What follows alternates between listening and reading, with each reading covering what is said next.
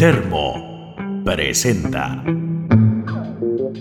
Bem-vindos! Esto es Lo que faltan son financistinhos, o podcast do Cine Nacional de Termo, em qual falamos o pior portuñol de la República Argentina desde el 1 a 1. Este Florianópolis es otro, radicalmente diferente al Florianópolis anterior. Me falta hace que me lo aclare, Lucrecia.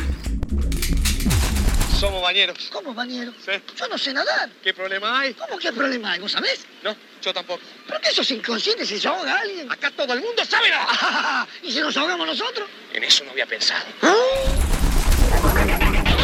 Mi nombre es Lautaro Villagra Lombardo. El mío, Pablo Biancalana. Yo soy Ana Yesa. Y eh, aprovechando esta época del año, enero, playa, sol, verano, el que pueda, eh, vamos a hablar de... Brasil. La, la, la, la, la, la. Yo estoy grabando desde el Caribe. Vamos a hablar de dos películas que tienen en común quizá la locación de playa y poco más que eso en realidad, porque por un lado vamos a estar hablando de Sueño Florianópolis y por el otro de eh, la tan querida Bañeros 2, La Playa Loca.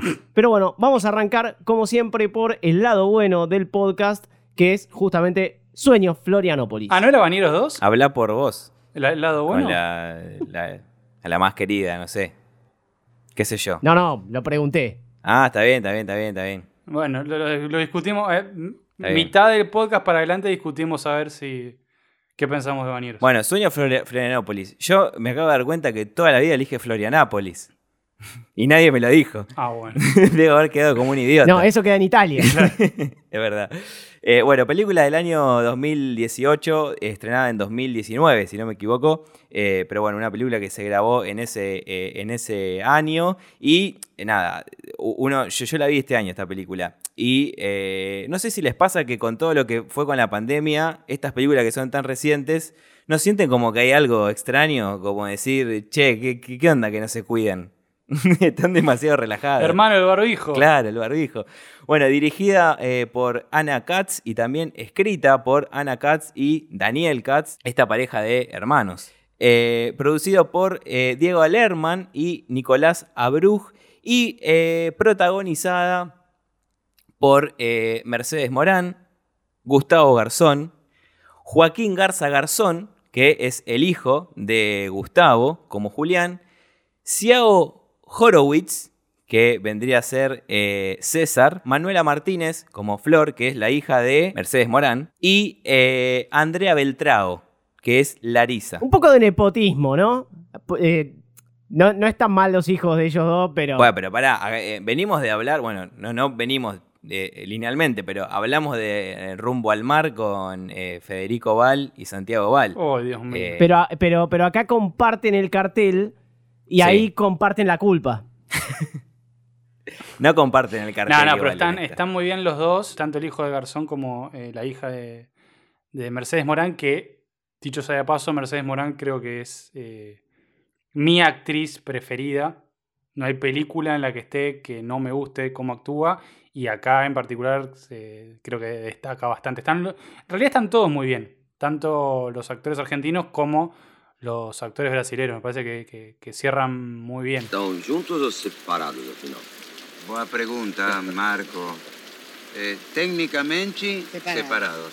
Técnicamente. Separado. Bueno, la película es eh, acerca de, de una familia que se toma unas vacaciones bastante particulares, más que nada partiendo de la base de que nos enteramos que eh, Gustavo Garzón y Mercedes Morán están técnicamente separados. Quizás eh, desde el comienzo los dos estén en un punto medio distinto, porque Mercedes Morán lo afirma y, Gustavo Garzón lo pone siempre en duda, es un estamos viendo. Igual, eh, la primera escena, cuando. La primera escena no, pero cuando llegan al primer hotel donde tienen que pasar eh, una noche imprevista por, por haberse quedado sin nafta, echan a los pibes a, la calle y, meten un rapidito ahí en el baño que creo que no, no te da pensar en, en un comienzo la situación eh, de ellos. Creo que está bien para confundirte ahí y para confundirse ellos. O sea, para seguir un- una, una relación que, que no sé si, si ellos tienen en claro cómo están y qué tan bien o mal le hacen a ellos y a sus hijos inclusive. Creo que está muy bien armado eso porque hasta el momento, eh, eh, en, esa, en esa cena que están con, ya con los, eh, con los brasileros en los que se sabe, en los que dicen que, que están técnicamente separados y no sé qué, eso te, te sorprende, pero estuvieron puestas las cosas antes como para que tenga sentido. Está bien armado en esto de que eh, es como una familia que se va como desarmando a lo largo del, del- del viaje, como deconstruyendo. Porque en el hotel duermen separados, pero está como la excusa en un punto de que es como un hotel que se está cayendo abajo y hay bichos y no sé qué. Entonces, como que bueno, ellas dos, la, Mercedes Morán y, la hija, duermen en la cama matrimonial, que es la cama que, que está levantada, y, ellos dos, Garzón y el hijo, duermen en el piso. Y lo entendés que es porque, bueno, incluso el pibe se lo dice, dice, ah, porque somos hombres no nos van a picar los bichos. No, se interpreta que es porque están separados. Después, cuando ya llegan a Florianópolis y siguen durmiendo separados, decís, che, qué raro que sigan durmiendo separados, hasta que te das cuenta, hasta que- que lo dicen. Está bien armado porque no te lo tiran en la cara, pero cuando lo dicen, tiene sentido. Sobre todo también teniendo en cuenta que los dos eh, protagonistas, también nos enteramos más adelante cuando, cuando Mercedes Morán habla con César, son psicólogos que uno esperaría, digamos, que son personas que saben manejar las situaciones eh, de, relación un poco mejor que, que- uno que no, no- no estudia el comportamiento humano, digamos, y, y el análisis.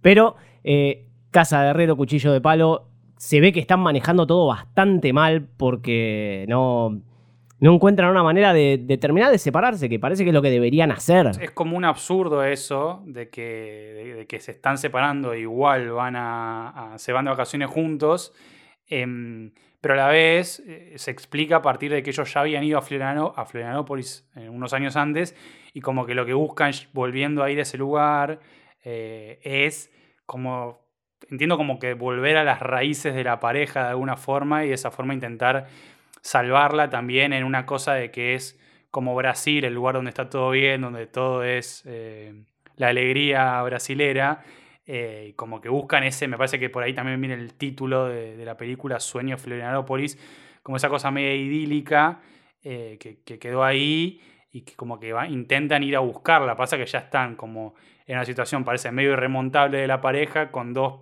eh, hijos adolescentes y bueno, no termina saliendo, va, no sé si sale bien o mal. Justamente sobre, sobre, sobre si sale bien o mal, eh, a mí lo que me parece es que sí está esa búsqueda planteada desde el principio del, del- sueño, eh, pero al, mismo tiempo lo, lo- que siento es como una búsqueda, no de que si algo que salga bien o mal, sino como que bueno, que, que- que salga lo que tenga que salir, pero es como, como una especie eh, de meca, viene a ser o, algo por el estilo, eh, Florianópolis, y- y y, lo que me da un poco la sensación en- con el transcurso es que hay como una aceptación de todos los personajes eh, del distinto rol que les toca en esas vacaciones y en esa familia también. De decir, bueno, primero el aceptar, no somos una familia normal eh, no- o, no, somos una familia tipo que está eh, en el mejor eh, momento porque hay una, hay, una, hay una crisis matrimonial que, bueno, están separados, pero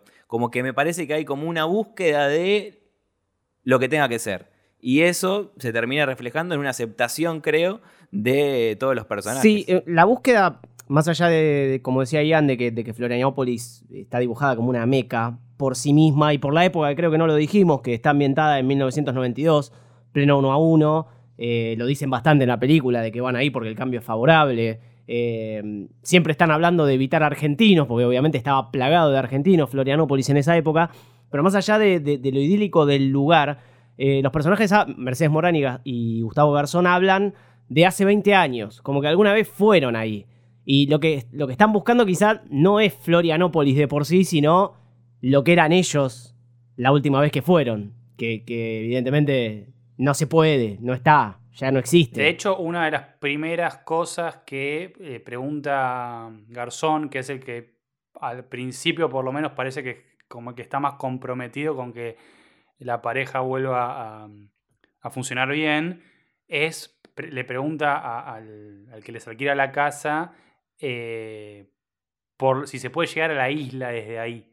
Y se ve que después, más al final de la película, hay todo un tema con la isla, eh, que después charlamos, pero parece como que esa isla también fue un punto importante en ese viaje y como que llegar a esa isla sería como una especie de salvación o algo por el estilo para, para la pareja, que por otro lado, eh, me parece que la, eh, la película, la idea que tiene, está bien planteada porque si te- la sinopsis podría ser eh, tranquilamente una especie de comedia de, de- de enriedos, eh, en la cual, porque lo, lo que sucede es que se empiezan a cruzar entre las parejas, entre ellos y los brasileros que los hospedan, se empiezan a generar como parejas cruzadas.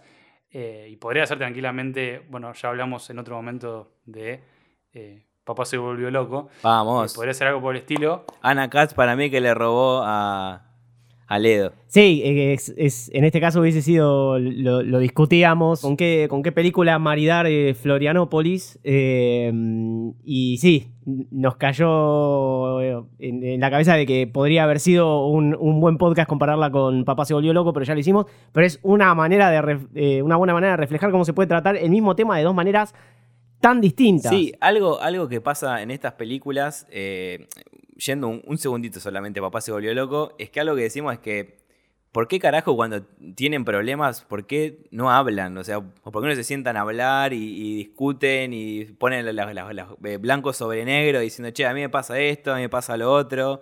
Y lo que sí pasa en Sueño Florianópolis es que está- es una película seria, ¿no? Al lado de Papá se volvió loco. Eh, pero, pero sí está todo el tiempo esto. Más allá de que sean psicólogos y que los dos necesitan analizarse todo el tiempo, ese an- análisis mutuo que hacen. eh, pero está todo esto de, che, hablemos. eh, Mercedes este, Morán después se sienta y habla, habla, habla con los demás, intenta hablar con los hijos. Como que está todo el tiempo. Quizás es la película esta puntualmente, pero tienden a, bueno, encontremos alguna solución al, al problema que no sea eh, enamorarte de, Dolores, como en Papá se volvió loco. Eh, Está bien, sí, igual más allá de que tratan de hablar todo el tiempo, justamente porque la profesión, digamos, les debe indicar que es el camino correcto, eh, Mercedes Morán no le dice a Gustavo Garzón que tiene sexo con César, con ese vecino brasilero, que es el que le alquila las casas, pero Gustavo Garzón sí, vos lo ves a Gustavo Garzón en una, en una actitud de, de- parecía cuando la invita a salir a, eso, a rejuvenecer la pareja, a reconstruirla, y en realidad es para decirle que él estuvo con eh, Larisa. Y un poco le, le echa en cara a Mercedes Morán que, que ella no lo dijo, que ella en ese caso, creo que es el único momento de la película, por ahí no va de frente eh, con, con Gustavo Garzón.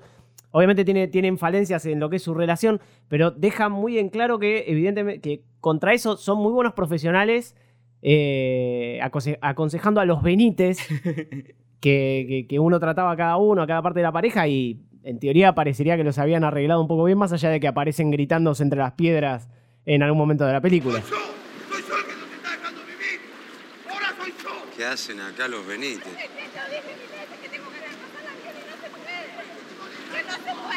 Si ahora están mejor, no sé cómo eran antes, porque eh, están todo el tiempo, lo de las 12 que lo vemos, es totalmente sacados a los gritos. Eh, yo creo que un poco eso también está puesto ahí para que en realidad ellos vean a dónde podría llegar su pareja. Sí, so- son avisos. Como que ahí, más allá de, de- de- del cheat, de que es gracioso ver a esos dos personajes eh, muy estereotipados, eh, me parece que tiene algo que ver con, con que ellos se puedan eh, identificar con alguna parte de eso y no querer ser eso. Una de las cosas que, que me parece que está muy bien construida, que era lo que decíamos antes, es que los personajes tienen como una profundidad importante. Esto también de que haya, como decíamos, tanta, tanta charla entre los personajes, ayuda mucho a eso. Y las actuaciones, eh, sin duda, también. Y son como. Siento que los llegás a conocer mucho a los No, personajes. y los, pe- los personajes están muy bien construidos desde. Creo que es una película que arranca por el nudo, digamos. Porque no, no los vemos a ellos, va, la familia entera, en, en Buenos Aires o en, o en Argentina, donde sea que viven. eh, de cómo es el- en realidad su vida normal. Nosotros los vemos siempre en un estado de, de- de vacaciones, que obviamente no es el día a día. No sabemos cómo se llevan o cómo se llevaban eh, Gustavo Garzón y Mercedes Morán en el día a día y por qué estaban durmiendo separados, porque por ahí también se gritaban como se gritaban los Benítez. El tema que nosotros los vemos en vacaciones, que en realidad siempre es un ambiente quizás un poco más relajado, hasta en esa situación de mierda por la que están viviendo. Yo no sé si están así. eh, no, no, no, no estaría tan seguro de eso. Porque tienen, o sea, ti- tienden a parecer que son dos personas eh, que, que dialogan puede ser que sea el contexto vacaciones igual, pero, pero no me los imagino, más allá de alguna discusión que puedan tener eh, fuera de vacaciones, eh, en ese rol. Sí lo que siento yo es que, bueno, esto que decía Ian, de, ver a los Benítez, son como avisos que va teniendo la, pareja de ellos y que me intriga pensar un poco que ese hecho fortuito que tienen en, la ruta de quedarse sin nafta, eh, casi que un poco los ayuda a tomar esa decisión y y a encontrar esa aceptación entre la pareja. Porque si se hubiesen quedado todo el tiempo que se tenían que quedar en ese hotel donde llegan por primera vez a Florianópolis, eh, quizás Dijiste Florianápolis. Dije Florianópolis, sí. Eh, quizás termina siendo una, eh, una catástrofe, porque ese hotel era. podía salir todo mal. No, pero el hotel. No, al hotel.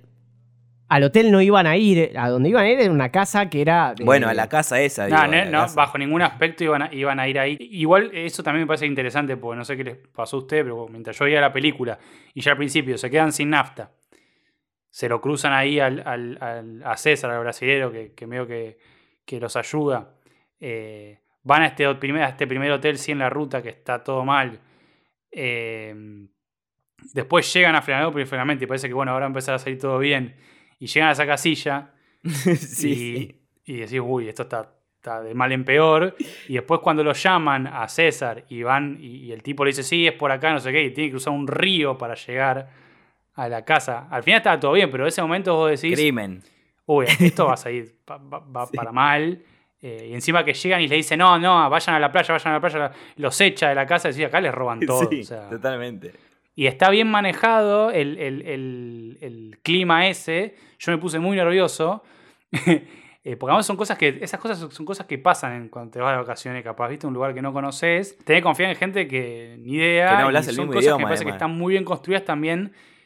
la- cosas de las vacaciones. A mí me. eh, ese, al principio ya de, de movida, ese auto con, con las. eh, como una especie de sábanas colgadas eh, para que no entre tanto el, el- el sol cagándose de ruta en la cagándose de calor en la ruta eh, y hay muchas escenas así muy muy, Sí. eh, muy reconocibles de vacaciones familiares Hay, un- hay, una, hay una muy buena interpretación de eso, porque eh, hay que hablar de esa locura que tenían los argentinos. Ya creo que no la tienen más. Pero esto de irse en auto a Florianópolis, o sea, de vacaciones, eh, eh, horas y días manejando, es una locura. O sea, todo para decir que fuiste a Brasil, capaz. Porque podías manejar mucho menos o, o menos horas, te podías ir a Necochea, estabas un poco más tranquilo. Una Pero no te grande, beneficia el cambio en Necochea. tener- Diga- Bueno, digamos que no las playas no son iguales hay un poco más de viento el agua es un poco más fría menos transparente hay más churreros Pero te tenés que bancar eh, dos millones de días manejando. Y con respecto también a- a- al comportamiento de los argentinos, sobre todo en esa época, eh, ya que habías dicho no hablan el mismo idioma, en realidad toda la película Gustavo Garzón y Mercedes Morán están como pensando que sí, que, que- que por lo menos se defienden. Inclusive César cuando todavía está negociándoles la casa les dice, ah, qué bien, qué buen brasilero, qué buen portugués. en, una, en una actitud típica de vendedor que le puede eh, festejar cualquier chiste a la, a la persona que le tiene que pagar, porque hablan un portuñol espantoso equivalente al de la intro de este podcast. ¿Tiene una habitación para esta noche? Solo esta noche. Mañana, mañana a la mañana ya nos va embora. Pero pedir una para cuatro personas. Para, ¿Tem para cuatro personas? Mas Sí, eu faço. Ah, bueno. entiendo.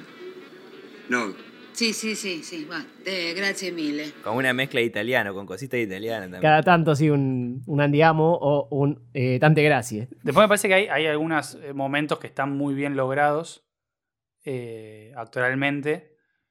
Eh, por un lado está este momento en el cual eh, hay como hay una especie ahí de, de ruptura en la familia, que es cuando llega, eh, están en la playa y eh, Julián, ¿no? Es el hijo, eh, le dice que se va a ir a bombas y bombiñas de joda. eh, y ahí se genera como toda una discusión entre los cuatro porque eh, a partir de eso él como, los hermanos tienen como un cruce y ahí Garzón le recrimina a la hija de bastante mala manera que tenía un novio en Buenos Aires y que ahora está saliendo con otro acá, en- con el hijo del, del- con el hijo del dueño de, eh, de la casa donde están viviendo, que además está agachando con la mujer y que además él está agachando con la mujer, de- la ex de ese, que no es la madre de este chico, pero que ah, todos pensamos al principio que sí. Eh, si, si vieron la película entendieron lo que dije. Sueño Santiago del Eh, Estero debería llamarse. mm. Sueño Santiago del Estero, sí. Inserte meme de la persona haciendo cálculos. Eh, y, a partir, y a partir de eso hay como una escena que, que en la cual Garzón también le, le tira como un- una indirecta a ella de que ya sabe que se está agachando a brasilero a Zunga, como le dice Garzón. Eh, y me parece que está muy bien logrado porque es a partir de, de que, de que Julián dice que se va, dice no, está todo bien, pero al final a los 5 segundos termina la piba yendo, se va llorando, ellos dos se pelean, el otro dice, bueno, me voy a bombas y bombiñas. Como que en 30 segundos medio que explota todo. Y por otro lado, hay otra escena que me parece que es muy buena, que es cuando quedan ellos dos solos, eh, Garzón y, Mercedes Morán en la playa, y Mercedes Morán le lo despierta tirándole agua y se empiezan a pelear en el, en el, ahí en, la orilla. Y es una pelea que está muy bien hecha porque, o sea, por un lado están como que decís, se están peleando en serio, pero a la vez se cagan de risa, como que están todo el tiempo como que se pelean y se ríen. Y parece que es como una eh, Mm. síntesis de esa pareja.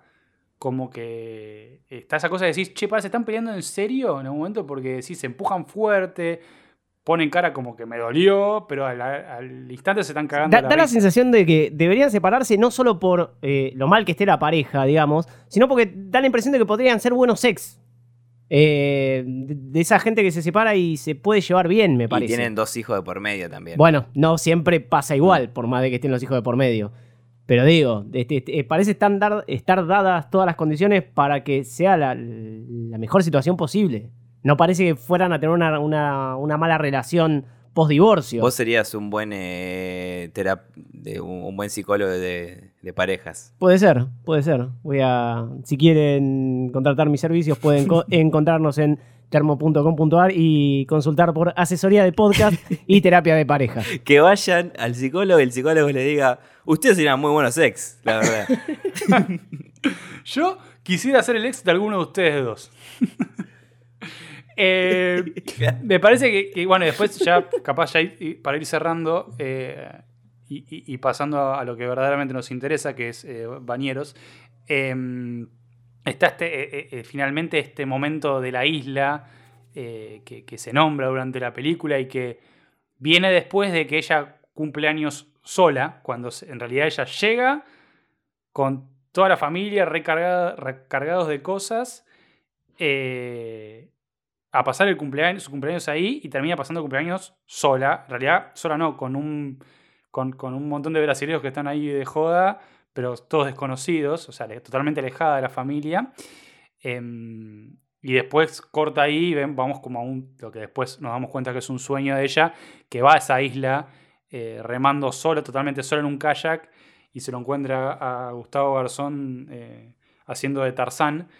Eh, no sé la interpretación exacta de eso, habría que pensarlo, pero bueno, como que un punto llega como un lugar más primitivo de la pareja, algo por el estilo anterior, no, no- no sé, pero sí, y esto lo dice Anna Katz, la directora, esa, esa escena es como la contraposición al inicio de la película. Ella llega recargada y con toda la familia ahí y ya para el final de la película está sola en un kayak. Por más que lo estés, lo que lo estés soñando y no sea real, eh, como que la, lo que quiere decir eso es, es exactamente eso, esa deconstrucción o destrucción, no sé cómo decirlo, de, de la familia, que además termina con un con algo que también ya se veía, pa, por lo menos yo lo, hay varios momentos en los cuales decís, che, la piba no está embarazada. Sí. y termina. Y termina diciendo, termina dejándolo en claro. Eh, antes de que pasemos quizá al momento más bajo en la historia de este podcast, dos detalles eh, que noté yo en dos escenas en las que Mercedes Morán aparece leyendo. En el primero de los dos casos está leyendo La insoportable levedad del ser de Milan Kundera, que es una novela muy existencialista y muy analítica de, la situación de varios personajes en distintas crisis de pareja y en la que se plantean muchas eh, cuestiones con respecto a la estructura de su vida, con respecto a esas parejas, cosa que pasa bastante en la película de la que Mercedes Morán se plantea eh, su vida tan estructurada y, y sobre todo la de sus hijos, que como que en, una discusión que no tiene nada que ver les dice, bueno, pero ustedes tienen que estudiar más o menos. Un discurso bastante estructurado que obviamente se termina derrumbando eh, en ese final en el que, bueno, el supuesto embarazo tiraría, por lo menos en la cabeza de ellos, tiraría abajo todo lo que, todo lo que esperaban para la vida de su, de su hija, por lo menos.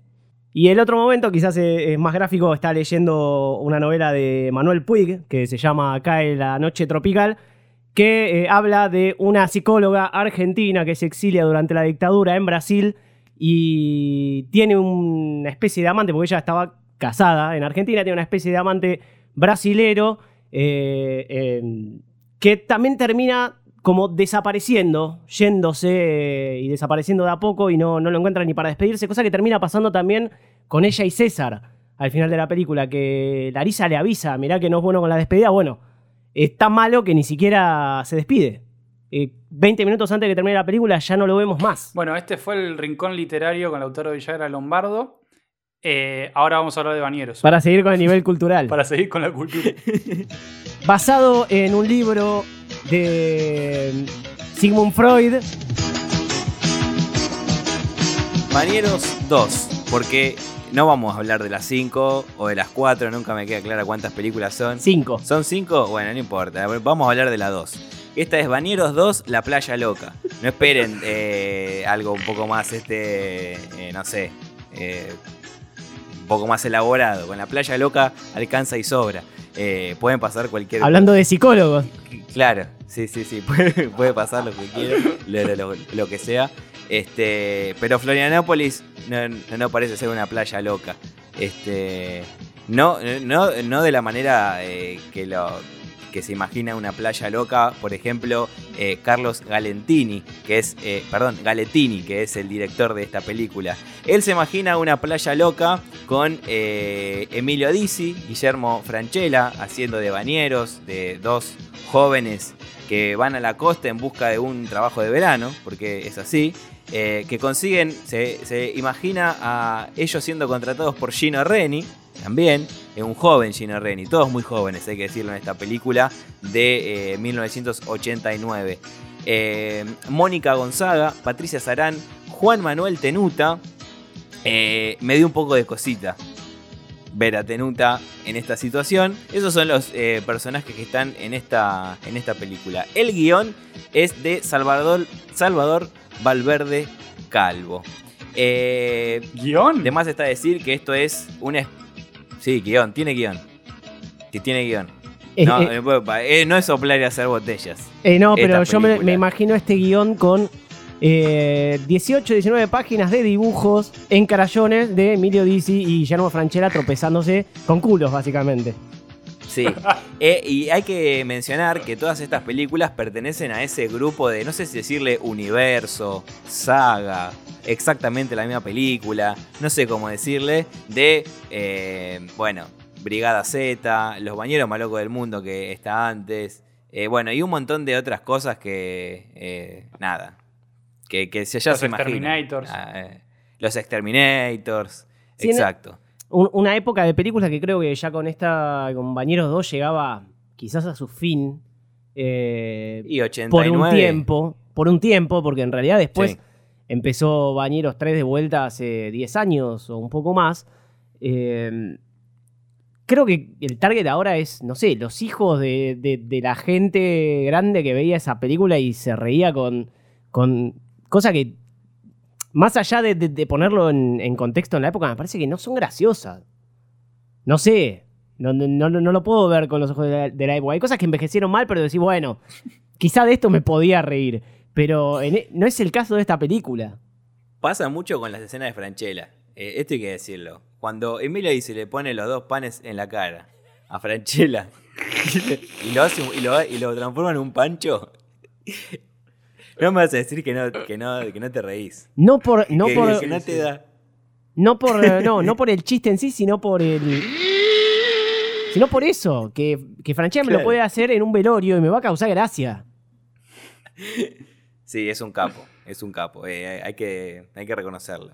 Y, y- Este- y eso que decías de que te dolió ver a Tenuta, me parece que mm, nos duele porque por ahí quizás no nos acordábamos. Porque también verlo a Franchella en esto duele, pero uno como que se acuerda de que sí, bueno, está bien, Franchella hacía Se esas acuerda cosas. más de casados con hijos, se acuerda de poner a Franchella, se acuerda de. Tenemos claro, más esas presente el cambio de Franchella. ¿no? Bueno, igual no sé, Tenuta, Mm. Tenuta esto es después de Esperando la Carroza, si, si lo tenemos como el hito más grande de su filmografía. Esperando la carroza 2. No, bueno, y ahí siguió, siguió bajando.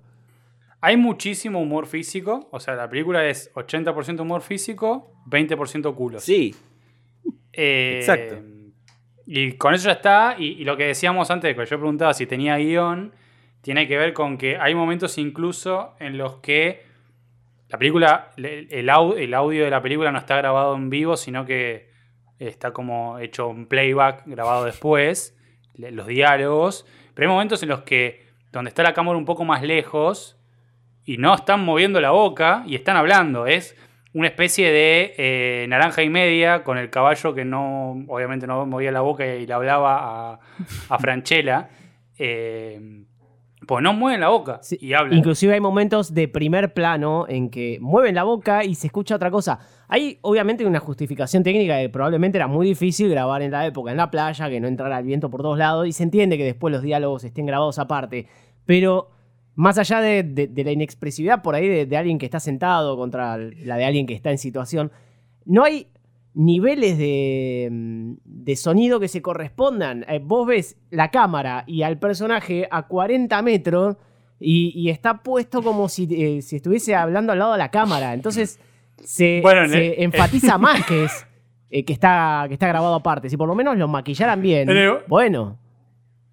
En, en el momento en el que está Emilio Daisy corriendo una carrera de Dakar, eh, no, de, de motocross, perdón, con un casco puesto y vos lo escuchás diciendo. Para, para adelante, para adelante, que dicha. Ah, Gordito, gordito, cuidado, que. ¡Esa montaña! ¿Quién la va? Como si te estuviese hablando al, al oído. Es mejor que el casco de Darth Vader. Y se escucha mejor eso que capaz que otros momentos que no se termina de entender bien que hablan y se debería entender. Es- Pero bueno, eso no es lo más grave de la No, película. no. Quizás, quizás, perdón. Quizás la intención era que Emilio Dizzy sea un narrador, eh, un personaje narrador omnisciente y al mismo tiempo participa y se habla a sí mismo y te habla a vos, rompiendo todos los niveles de la Matrix y la película sea mucho más inteligente de lo que Claro. creemos. Para mí va, va más por ese lado. Pero tiene unos, unos e- esfuerzos de efectos de, eh, cinematográficos espectaculares. En una, en una parte que yo la verdad que no lo podía creer, es cuando eh, ellos ya, ya son contratados en el, en el balneario de Gino Reni, que quiere, quiere que sea el mejor balneario del mundo. Un poco ambicioso. Eh, No conoce Florianópolis. Estás Eh, en Mar pero del bueno. Plata, hermano. Claro, no conoce. Sí.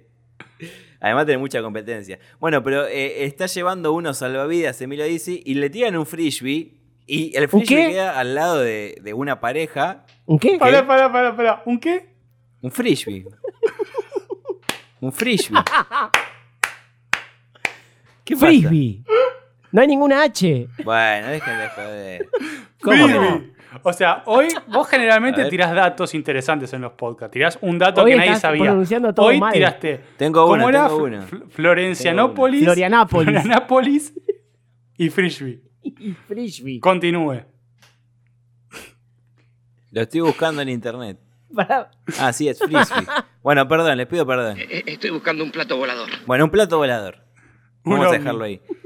Le tiran un plato volador y, y, y- y queda al lado de, eh, de, de- de una pareja que se está besando y justo el freebie, o sea, queda al lado del- del- del- de la cola de una mujer. Entonces, Del culo dice, de la "Gua- mina, obvio. Claro, cuando va a buscarlo, eh, la mina se da vuelta, queda las manos de Emilio Dizzy debajo de la, de la, Culo.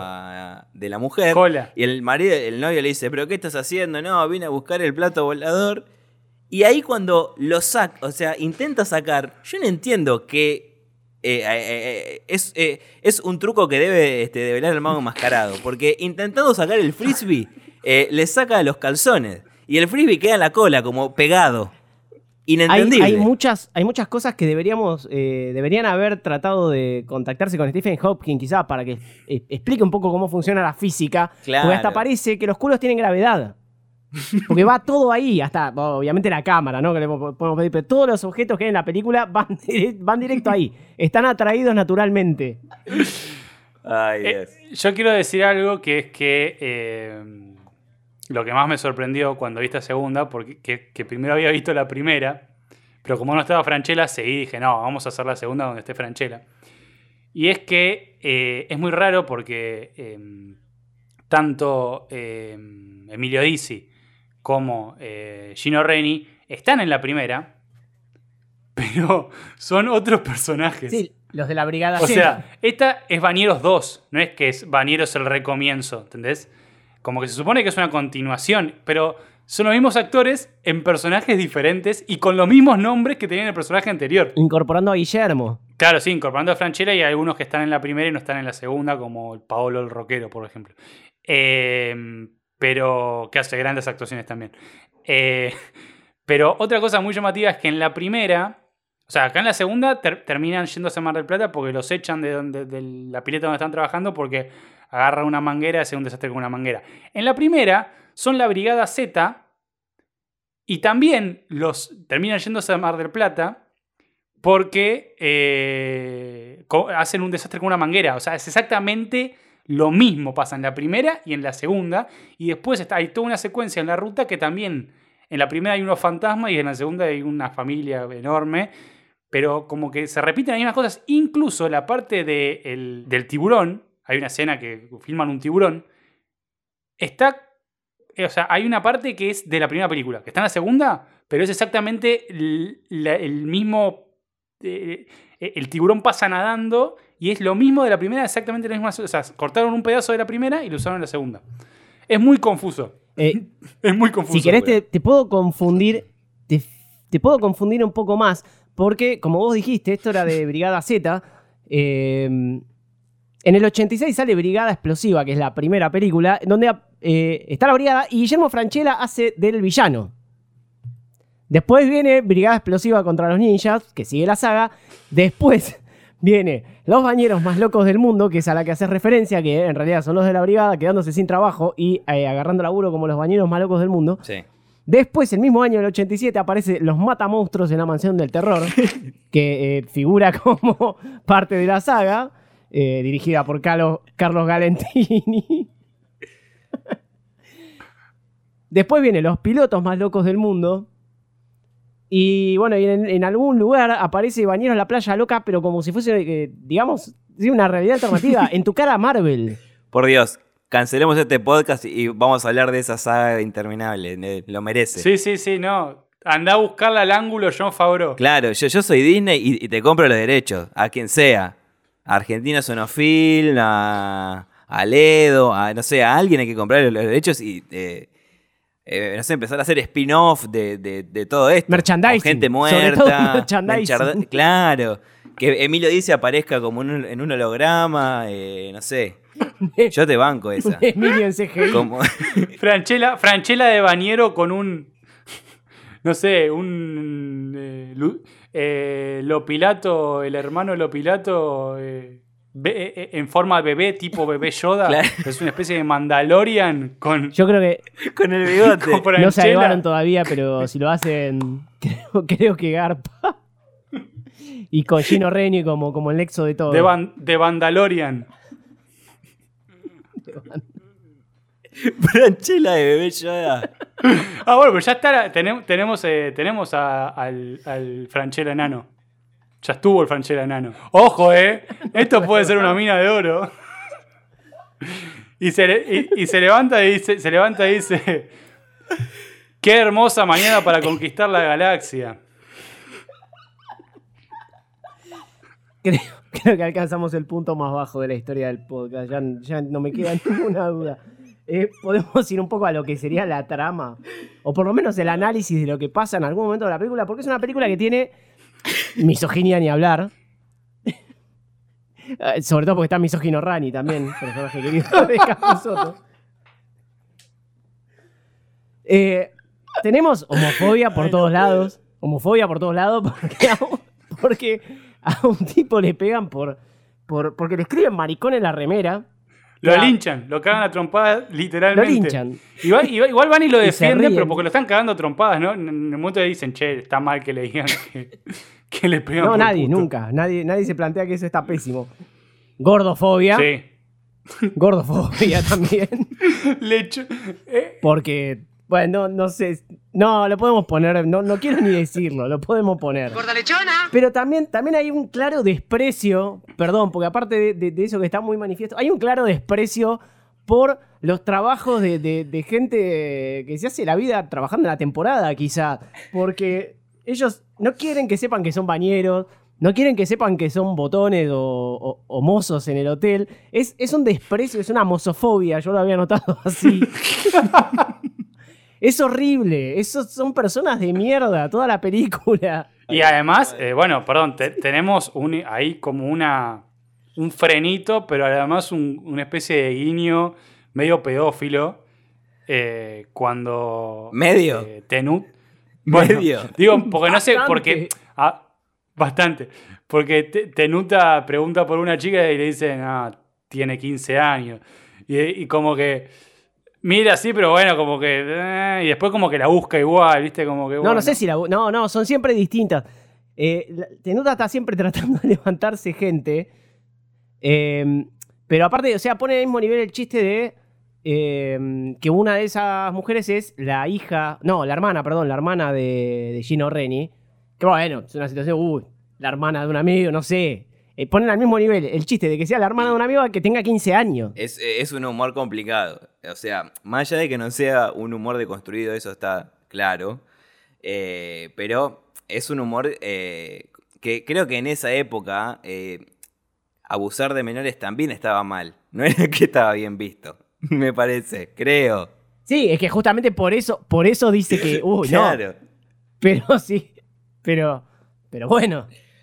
Ah, Bueno, yo quiero marcar una, una cosa que decía, eh, ya que hoy vengo en falsa escuadra con el tema del frisbee y, y de Florianápolis, eh, es que en un momento cuando... Florianópolis. Por ahí la dije eh, a propósito. Eh, que cuando van a trabajar al hotel, van a trabajar. a- ellos están siempre en la costa, ¿no? Eh, porque no vi completa toda la, la- la- la película, pero ellos están siempre en la costa, eso está claro. Sí. Sí. Eh, van a trabajar al hotel y van a trabajar al Hotel Bowen, Al Bauen, sí. que ya ahora. Que eh, está acá en Corrientes. Van a trabajar al Lo Bowen. tengo, que, lo tengo en tres cuadras, Callao. Bauen. En Callao, y Corrientes está el Bowen. Es y que- es el es Bowen, que- o sea, no, es que es otro hotel. No, es, es ese. ¿No? O sea, vienen a laburar a capital de golpe.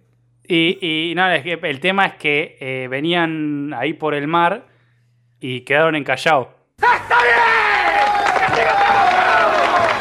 Pelotudo. Yo te digo que si Rodolfo Ledo está vivo, Te contrata. te, te, te, te caga trompadas y después te, te, contrata.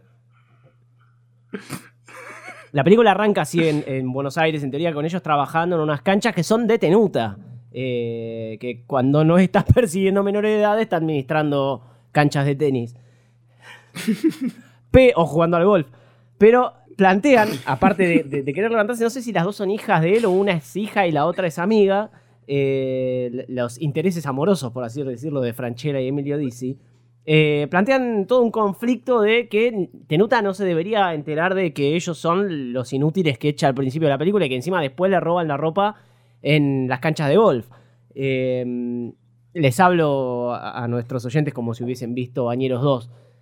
En realidad no deberían hacerlo y si la van a ver tengan abierto otra pestaña eh, con porno para cambiar por si los agarran eh, viendo Bañeros 2 porque me parece que es preferible. Eh, volviendo a lo que decía, plantean ese conflicto de, de- de la identidad de ellos dos que no se resuelve nunca. Aparte de que no saber si también terminan eh, conquistando a, a- a las dos chicas. La película termina en, en fade, quizás, yéndose ellos, escapándose de un tiburón eh, muy, muy hiperrealista. eh, con escenas recicladas, como dijo Sí. Ian, y así termina, con los créditos mientras corren. No. Es que había que meter algo ahí. Entonces, como le haces la escena del tiburón y listo, Y ya fue, vamos para adelante. Y terminamos así, que nos cagamos de risa. Eh, Franchella, en diversas entrevistas, eh, cuenta que eso siempre fue, eh, que, que eso era idea de, de- de- de Rodolfo Ledo, y que lo que decía Franchella es que, o sea, él se notaba que el tiburón no era un tiburón. Que, o sea, él ya tenía eh, discernimiento de decirle, che, a vos te parece que hay que poner esto, mirá que se nota que no es. Y, y- y así todo lo hacían. Eh, hay que tener... eh, hay que ser muy valiente para hacer esta película. Sí, ese, también, ese- la realidad, Porque- la realidad, uno termina aceptando la realidad de ese tiburón, eh, porque en algún momento de la película Emilio dice, dice que tiene 18 años y ponele que se lo cree, también está al mismo nivel. Bueno, ve- veíamos al chavo que supuestamente te- tenían eh, 10 años y tenían 49. De aporte. Bueno, y siguiendo con este tema de, de- de- de los universos cruzados tipo Marvel, me acabo de dar cuenta que tenemos a Emilio DC. Ah, es otro, es un pelotudo. Es humor con, con- con contenido social, con crítica el que hace. Sí, eh, para, para rescatar de la película podemos eh, hablar de, de- de la capacidad de- del director de conseguir un, un- un solo chivo, pero bastante presente y bastante inentendible en algunas situaciones de la película, que es el de la, la Montevideana, esta marca de helados, eh, pero que también nos, nos presenta un vendedor de helados que, que- que claramente no está bien, no está bien. Eh, no se, entiende, no se entiende lo que hace en, en varios puntos de la película, pero aparte también en algunos momentos aparece gente caminando por la playa, Mm. tipo mochileros, pero que pasan para un lado, cortan otra escena, vuelven, vuelven a pasar para otro, encima con la música de la película que menciona aparte, eh, los sintetizadores de la época, de la época de la década de 70, acá llegaron en el 89, se ve, y, y- y en Argentina Sonos Film dijeron, esto está buenísimo, y, y no va a envejecer nunca. Nunca van a hacer nada mejor que esto que estamos haciendo. Inclusive terminan haciendo un cover de eh, la música de Tiburón de Steven Spielberg, remasterizado para, para la escena de, del, obviamente, Tiburón. Emilio, picó. Parece un tiburón. Tiburón, tiburón. ¿Qué dice? Vos podés. Vos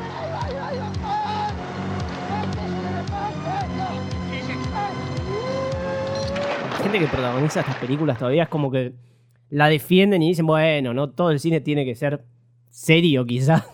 Sería la palabra, es como más pasatista. Pero me parece que se puede hacer cine pasatista con mucha mejor calidad que esto. Y, no me refiero solo a esta que, que- envejeció mal, eh, sino las que se estrenaron estos últimos años y envejecieron antes de- de empezar, si fuese el caso, porque son malas al día de la fecha. Y no me van a empezar, porque una candidata creo que tenemos que, que- que hacerla es, es Locos Sueltos en el Zoológico, Sí. que, que es del mismo calibre, No la tengo, digamos. no. No Trabaja sé, Marley en siguen, esa, ¿no? siguen existiendo. Trabaja Marley, puede ser. Nazareno Sí. Motola. Son, son los mismos que se prenderían a Bañero 6, digamos. es el mismo tipo de, de- de actores, muchos reciclados de, de lo que quedó de, de Video Match en algunos casos.